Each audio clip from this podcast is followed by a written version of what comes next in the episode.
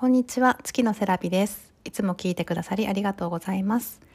本編が始まる前に注意事項をお伝えいたします。この回はお金についてある方が書かれた台本を私が読んでその人らしさというものがどこに宿るかを検証するものです。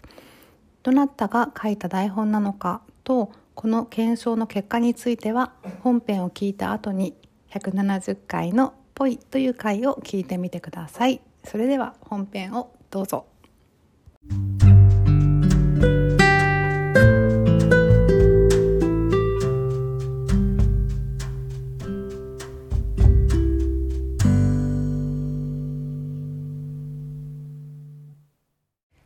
月のセラビの宇宙で一番小さなニュース今日もよろしくお願いしますこの番組は私が普段考えていることなど日記を綴るように音声で残していくポッドキャストです。お時間が許す方はどうぞお付き合いください。今日はですねお金って何だろうっていうのを考えてみたのでそんなテーマでお話ししようと思います。お金って何なんでしょうかね？いろんな答えがあると思うんですがまず最初にお金に触れる子どもの頃に100円とか50円とかお小遣いをもらって駄菓子を買うのに使うとかね子供だからお菓子食べたいとかおもちゃ欲しいとか欲求が強いのでその欲しいものをお金を使って買えるということを親から教わるんですよね。自分がお金をもらって買うというのを初めて体で覚えていくんですねだからまずはお金が好きとかお金が欲しいっていう感覚になると思います最初はできないお金の計算も親に教わったりとかしてお小遣いとかを使いながらお金の感覚が染みついていきますでお金が自分の欲しいものを買うための便利すぎるツールとして心に染みついていってお金がますます欲しいものになったり好きなものになっていくんですよね。でも同時に学校とかテレビとか、まあ、親からもお金が大事なわけじゃないっていうことも教わります。この真逆な価値観が2つともインストールされてるような感じなんですね。お金が欲しいって心の奥底には思いながらも露骨にそれを出せないっていう板挟みになるんですよね基本的にほとんどの人はそこから踏み込んで考えることってあんまりしてないんじゃないかなと思うんですけどお金が持っている根本的な性質って人の欲望を増幅させる装置とニアイコールだと思うんですよね。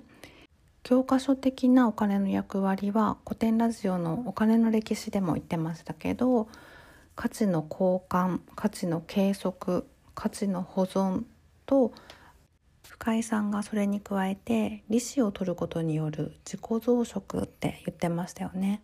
価値を交換したり計測したりっていうのはある程度単純な機能で価値を保存できるあたりからある意味問題ありって感じるんですよね。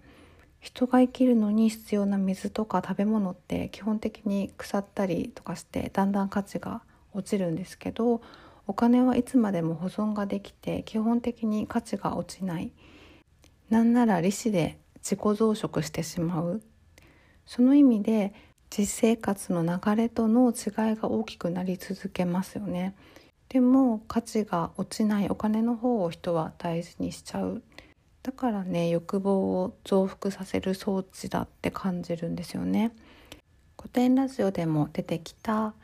銀行の一番の役割ってお金を生み出すことなんですよね人が借金をすることでお金がどんどん生み出されるんですその時紙幣は発行されないけど通帳の残高がボンって増えるのでそれは信用創造って仕組みで銀行は本当に持っているお金の何倍もの額を貸し出すことができるんですよね。深井さんは実際は貸してるお金の3割ぐらいしか持ってなくていいって言ってたんですけれどもこれは比率としては結構違うと思って3割どころか1%も持ってなくていい仕組みになってるはずなんですよね。預金準備制度っていうのがあるみたいでその準備率は0.05%から0.3%ってウィキペディアに書いてあるのでってことは銀行は持っているお金の100倍以上を貸し出せるってことだと思うんですよね。もし違ったら教えてください。この辺のね計算はめちゃめちゃややこしくて分かりづらく作られてる気がします。でも多分ざっくり言うとお金って無から有を生み出すっていうのに近いと思っています。